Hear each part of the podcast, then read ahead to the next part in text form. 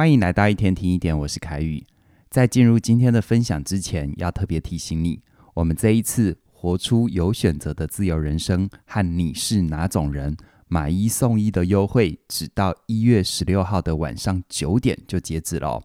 这是我们史无前例所推出最棒的优惠，买一门课就会送你另外一门课。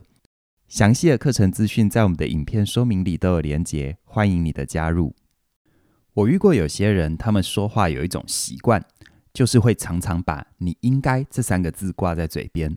比如说，对另外一半，他会说：“你应该陪我，你应该帮我洗碗。”对孩子，他会说：“你应该要好好念书，你应该要把房间收拾干净。”对下属或同事，他们也会说：“你应该明天就要做好报告。”你身旁有没有这样的人呢？或者是你自己也有这样的习惯吗？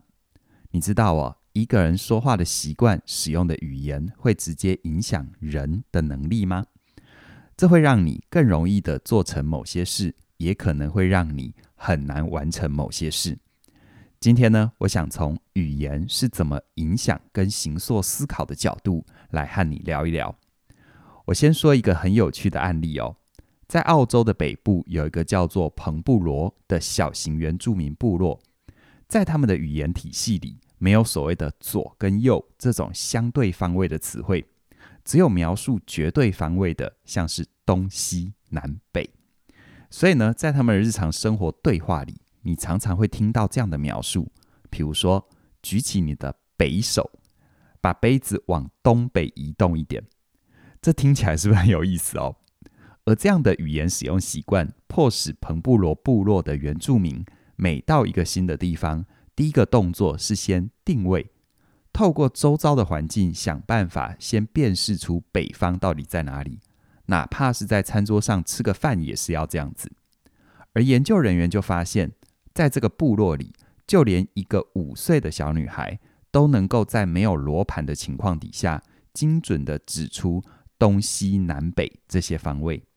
而为了让人感受这种能力有多神奇，研究这个现象的科学家在某一场演讲里，请在场的一百多位观众闭上眼睛，并且指出东南方在哪里。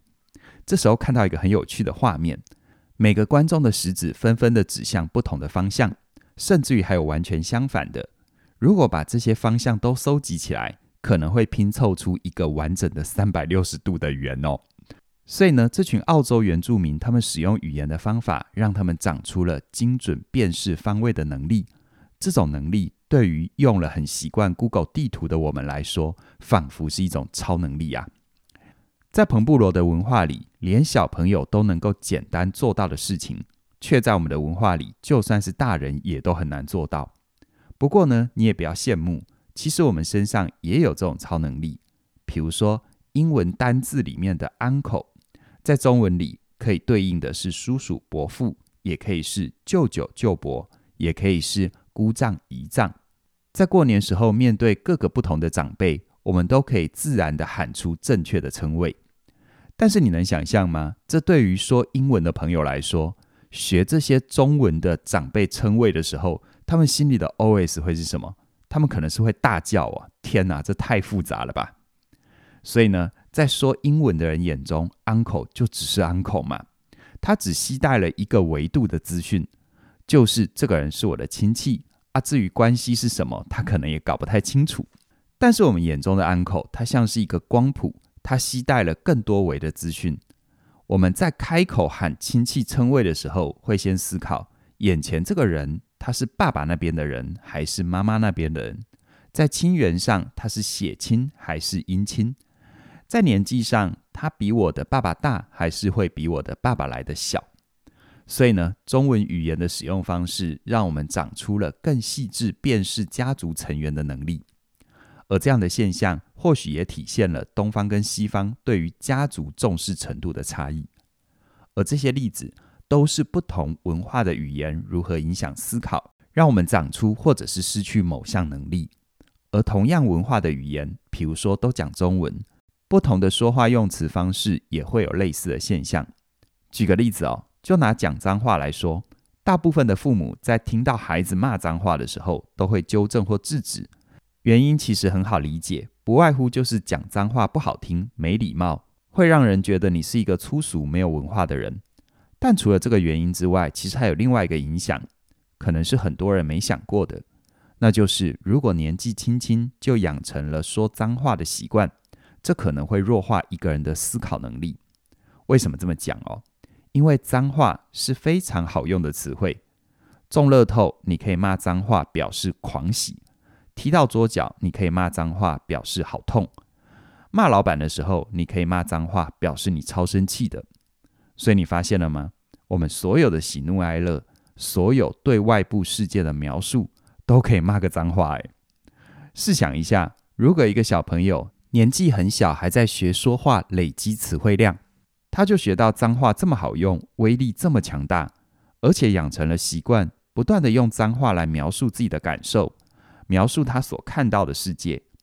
这么样常年累积下来，你觉得会发生什么事？语言呐、啊，会影响形塑思考。当他大脑里的词汇量太少，而且都是脏话的时候，他就没有办法进行深刻的思考。别人看到的是五彩斑斓的语言世界，而他看到的是黑白的。脏话会让他慢慢的失去思考的能力。当然了，我相信喜欢起点的听众们不会因为说个脏话就失去思考的能力。但除了脏话这么极端的语言之外，你有没有想过，你平常说话使用的语言，是不是也可能让你慢慢的失去某些能力呢？就像我开头说的例子，有一些人习惯把“你应该”挂在嘴边，常常说“你应该陪我”，“你应该帮我洗碗”，“你应该怎样又怎样”。这样的语言使用的习惯，不只会伤害人际关系，还会让一个人慢慢失去感恩啊，失去接收幸福啊这样的能力。因为别人所做的事情，在他的眼中跟他的心里都是应该的嘛。而深刻思考一下，什么叫做应该的？那就是做了不会加分，但没有做一定会被扣分哦。所以喽，当一个人眼中里看到的都是不及格或及格边缘的人事物，那他怎么可能会开心跟快乐呢？说到这里，我们可以怎么样调整语言，让自己长出感恩跟接收幸福的能力呢？我教你一招哦，试着把你应该改成我需要。举几个例子，你来感受一下。像是你应该陪我，把它改成我需要你陪陪我。你应该帮我洗碗，把它改成我需要你帮我洗个碗。你应该明天要完成报告，改成我需要你明天就完成报告。你不要小看这小小语言措辞的调整。这给别人的感觉和对自己的想法背后的影响是完全不一样的。如果你是听话的人，我需要这样的说法，是不是让你觉得舒服一点，觉得是被尊重的？甚至于你做完对方交代的事情的时候，还会有一点小小的成就感跟价值感。而如果你是说话的人，我需要这样的说法，也会引导你思考这件事情真的是对方应该做的吗？还是其实是我自己的需要呢？这样的语言会帮助你做好课题分离。毕竟，你仔细想想，这个世界上有多少事情是应该的呢？我常说，一个人的现实是被他想法所塑造出来的，而想法又受到语言的影响。所以，信念能够改变人生，而了解会带来更多可能。如果你在今天的分享里有一些收获，欢迎你加入我全新的课程。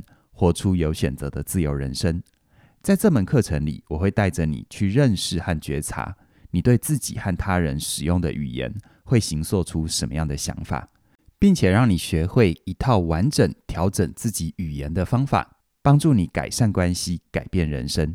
简单来说，就是让你透过调整说话的方式，让你心想事成。从即日起一直到一月十六号的晚上九点这段时间。你只要加入“活出有选择的自由人生”，就能够享受二二九九的超早鸟优惠。而且在这段时间购买课程，就会送你嘉玲老师的另外一门课《你是哪种人》。这门课只送不卖哦，这是一个买一送一的活动。这也是我们推出史无前例、优惠力度最大的一个活动。详细的资讯在我们的影片说明里都有连结，很期待你的加入。那么今天就跟你聊到这边了。谢谢你的收听，我们再会。